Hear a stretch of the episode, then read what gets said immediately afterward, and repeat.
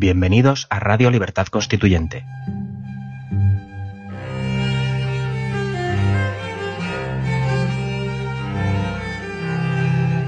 Están escuchando Los Florilegios Diarios de Trevijano.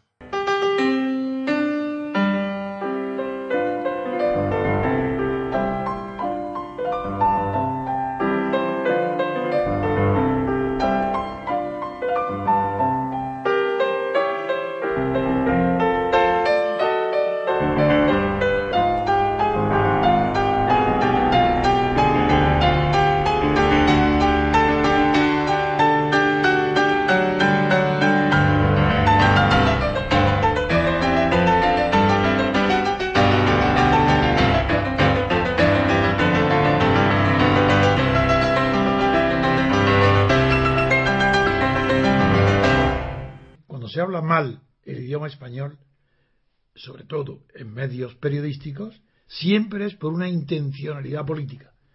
No es como el vulgo que, deforma los idiomas, pero en un sentido que termina siendo aceptable por la academia, porque el vulgo no suele deformar la gramática, porque la gramática la llevamos impresa en el cerebro, es una especie de gramática universal, pero el vocabulario y los giros, cuando lo deforman las personas que deben ser en principio ocultas, siempre hay una, una intención política. Por ejemplo, titular del mundo. Hoy, la policía vincula cuentas en Suiza de Puyol y más con la corrupción de Chiu.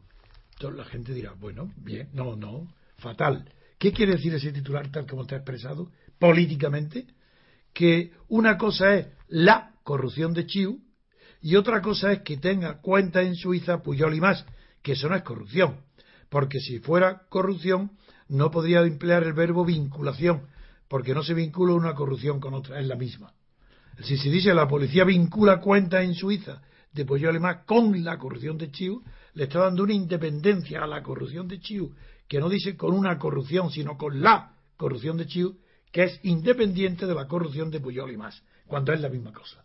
Esto tiene que haber sido la policía descubre descubre en Suiza la, la, corrupción de Puyol y más inherente a la corrupción de Chiu o junto con la junto con la corrupción, con de Chiu.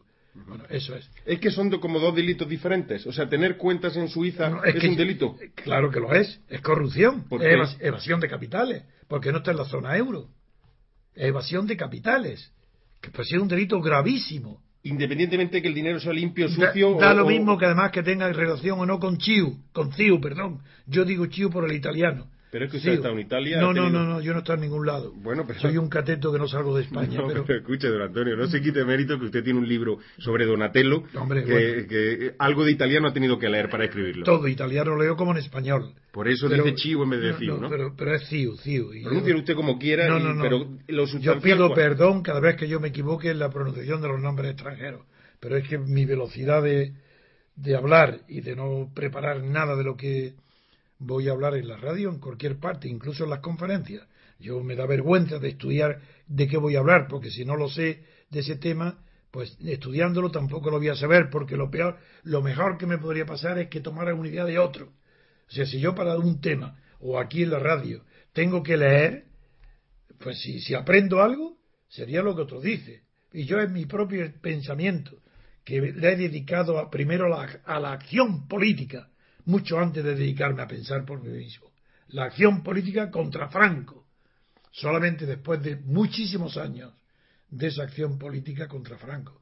Y después de haber fracasado la libertad y la democracia en España por haber, haberla hecho imposible, la traición de los partidos políticos clandestinos a la ruptura democrática del franquismo, Después de eso es cuando me atreví a pensar por, por mí mismo, no, a escribir, a pensar, a tener, a idear formas nuevas. Y yo ahora ya desde entonces no leo nada que me sobre eh, las materias aquellas en las que yo he pensado, porque creo que he llegado más lejos que nadie en mi ambición de encontrar los caminos que conducen a la libertad.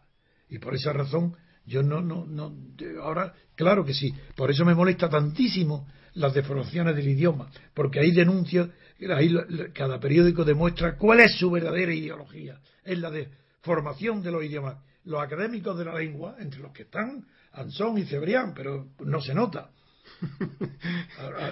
Eh, eh, ahí, en, la propia academia, hubo uno, Lázaro Carreter, muy bueno, que yo lo leía con gusto, que se, tenía unas secciones permanentes en el periódico que se llamaba El Dardo en la Palabra, una, algo parecido, donde denunciaba la corrupción del idioma, pero jamás se atrevió ni siquiera a soñar con la posibilidad de encontrar el origen, el fundamento, o la razón, o la causa de la deformación del idioma. Él decía nada más, describía el fenómeno de, del idioma, que se decían las cosas que se decían mal, una en lugar de otra, pero nunca explicó por qué. Y yo, en mi libro Pasiones de hombre y ahora en la radio, continuamente estoy descubriendo el por qué se deforma el idioma y que ese por qué siempre es por razones ideológicas.